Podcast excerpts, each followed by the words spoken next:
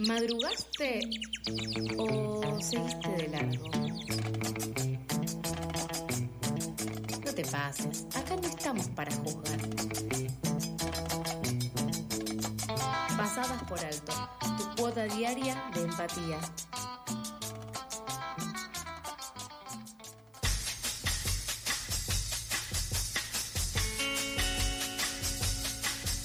8 horas 37 minutos, 26 grados la temperatura, humedad del 65%. Aquí en Pasadas por Alto, Sofi Maggio, tenemos la nota del día. La nota del día sí tiene que ver con eh, algunas fechas que vamos a conmemorar esta semana.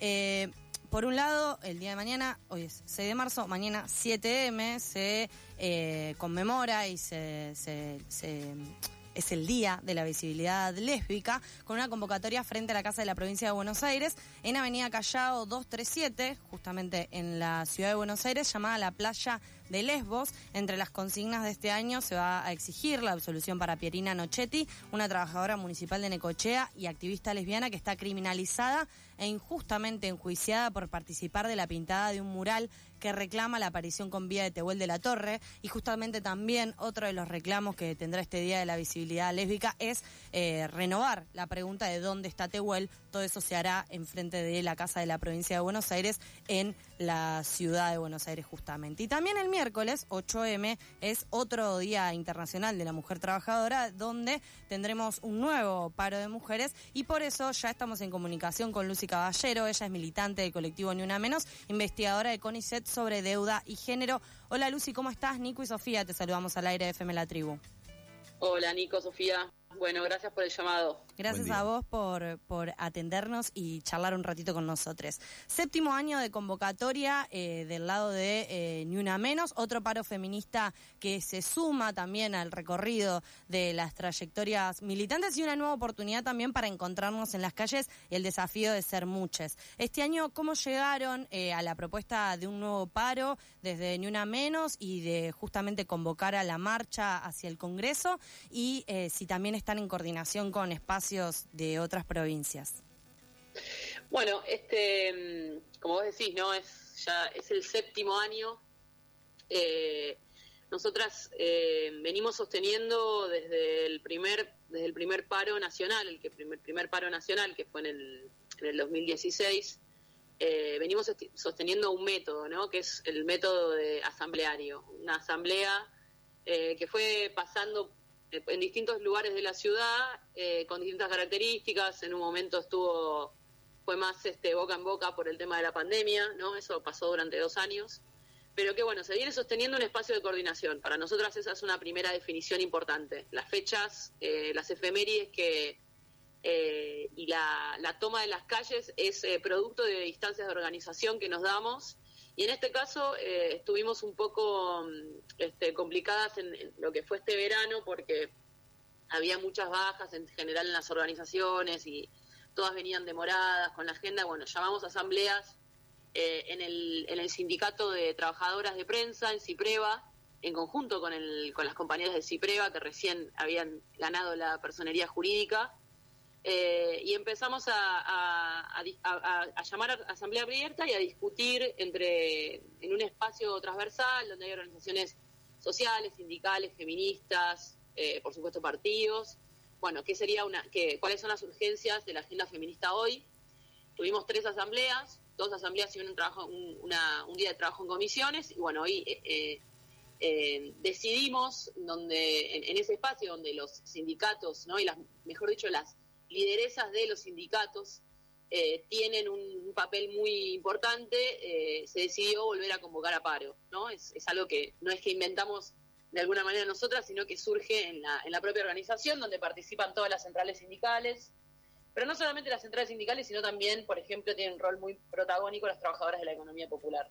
Entonces, eh, se va a llamar a paro para este 8 de marzo con distintas modalidades, de acuerdo al lugar de trabajo, con movilización desde las 16 horas en Avenida de Mayo y 9 de julio hacia el Congreso. Bien, y Lucy, ahora en un, en un toquecito ya nos metemos de lleno con la consigna de este año, que es con esta justicia no hay derechos ni democracia, la deuda es con los trabajadores, pero mm, un paso antes y en relación a lo que venías diciendo, eh, justamente qué implica, para quienes están escuchando del otro lado, qué implica que hagamos una huelga feminista. ¿Cómo podemos comunicarlo? ¿Cómo podemos difundirlo, militarlo, hacerlo cuerpo en nuestros trabajos? Porque vos decías, según justamente las instancias y, los espacios de trabajo, eh, quizás a veces es difícil sacar el tema, quizás a veces es difícil incluso plantear, che, jefe, eh, mirá que el miércoles yo no vengo, o, la charla, digamos, como se pueda entrar. Un poco eh, comentarnos qué, qué implica llevar y ponerle el cuerpo a, una huelga feminista? Bueno, eso es, eh, es, una gran pregunta porque creo que por eso un poco salimos con, un, con una consigna que es todos los años la reinventamos, ¿no? Eh, porque la huelga feminista tuvo algo de, también de, mucha imaginación y de mucha creatividad en el sentido de que también es una huelga que surge de cierta imposibilidad, ¿no? Eh, sabemos, por ejemplo, que quienes cuidan tienen muchos problemas para, para entrar en huelga, ¿no? Que, ¿Cómo haces para dejar de cuidar? Eh, pero bueno, eso también llevó a que se hicieran, se inventaran formas novedosas, ¿no? En, algunos años decían, bueno, yo no puedo, por ejemplo, estoy cuidando a un familiar que tiene alguna discapacidad eh, y colgué, paré cinco minutos y colgué un pañuelo. O las trabajadoras eh, lo que tienen que hacer, las que, las que están sindicalizadas, es averiguar en sus digamos, en su sector, eh, eh, si, la, está la cobertura del sindicato, ¿no? Y, una, y por lo que nosotras vamos viendo año tras año, en cada sector se, se organizan distintas modalidades, ¿no? A veces es comer juntas y movilizar, eh, hacer, hay muchas actividades distintas, ¿no? Hacer un conversatorio en el, no sé, la, la otra vez, el año pasado fue en ATE, en el último, en el último piso hacer un conversatorio y salir a a manifestar, pero quienes no están sindicalizadas, porque eso es lo importante de la huelga feminista, la huelga feminista es una medida de fuerza que permite que quienes no están, no tienen un salario y no están eh, eh, asalariadas, porque justamente la idea es visibilizar que hay un montón de trabajo por fuera de lo que está reconocido por el salario, puedan pensar maneras en, que en, de sustraerse de, esa, de esas tareas, ¿no? Y ahí hay un montón. También hay un montón de asambleas barriales. Nosotras recibimos todo el tiempo eh, difusión de, actividades que se hacen en distintos lugares del país, que bueno, desde juntarnos en la esquina para hacer un mural, por ejemplo, dejar de cocinar, ¿no? Como eh, nos decían las trabajadoras de la 21-24, dejar de revolver la olla y juntarnos a hacer un mural. Eh, e, en, ese sentido, e, eso también es lo interesante de la huelga, ¿no? Una, una huelga que es capaz de, hacerse cargo de un montón de de, maneras del trabajo que no son las que necesariamente están sindicalizadas, ¿no? que cada vez son menos en el mundo.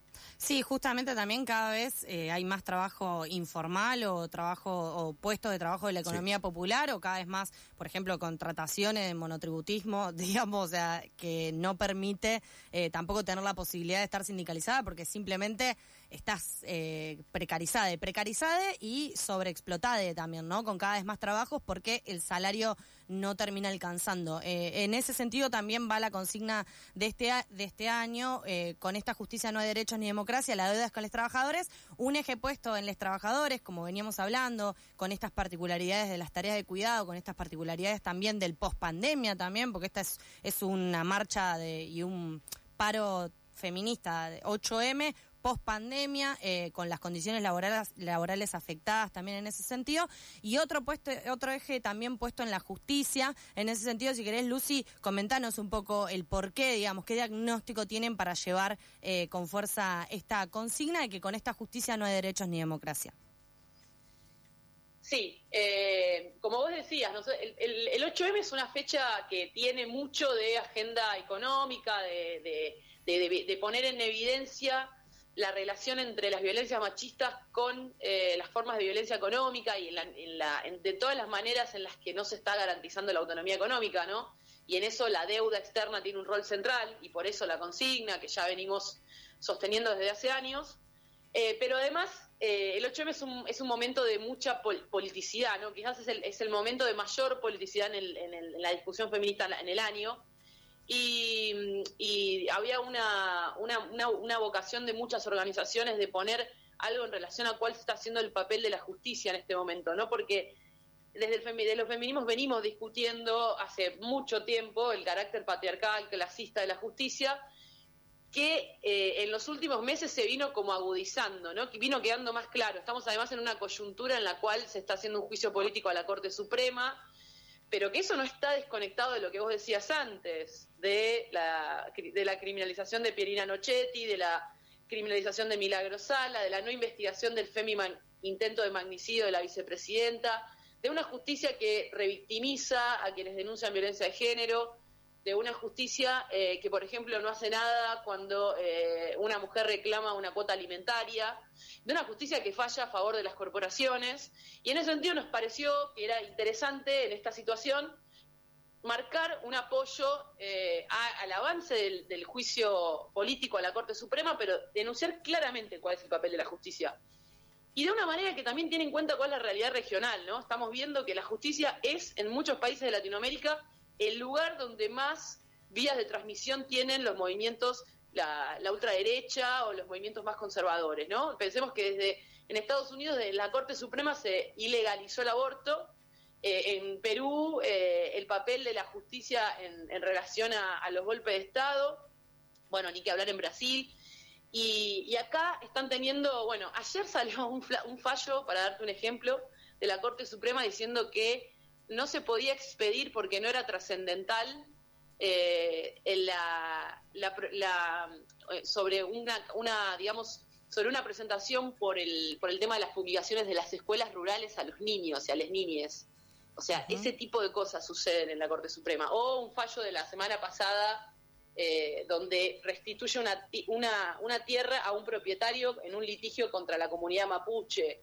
Bueno, o el, del, o el, o el fallo reciente de donde se quieren meter sobre la discusión de los embriones para ir, a, ir para hacer retroceder la ley de aborto. Bueno, para nosotras es muy importante señalar en esta coyuntura el papel de la justicia, diciendo además eh, que la deuda sigue siendo con las trabajadoras, ¿no? Eh, son, es un doble, es, una, es un doble señalamiento.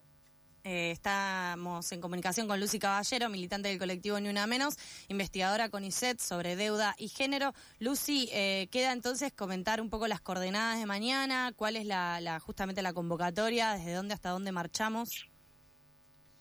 La convocatoria es Avenida 9 de Julio eh, y Avenida de Mayo. Hacia, nos estamos encolumnando hacia el sur, para lo que sería hacia el lado de Constitución para marchar hacia el Congreso y llegar a leer el documento a eso de las eh, 18.30. Excelente. Pero estamos concentrando a las 16. Perfecto. Entonces ahí nos veremos en otra el miércoles, otro 8M. Eh, muchas gracias por la comunicación con FM La Tribu y ante cualquier eh, nueva circunstancia, eventualidad o situación para reflexionar también estaremos en comunicación nuevamente. Bueno, muchas gracias a ustedes. Abrazo grande. Pasaba Lucy Caballero, militante del colectivo Ni Una Menos, investigadora con ISET sobre deuda y género. Este miércoles 8 de marzo, desde las 16 horas, 9 de julio, Avenida de Mayo, se va a estar concentrando, distintas organizaciones también, vamos a estar armando lo que será un nuevo paro internacional de mujeres.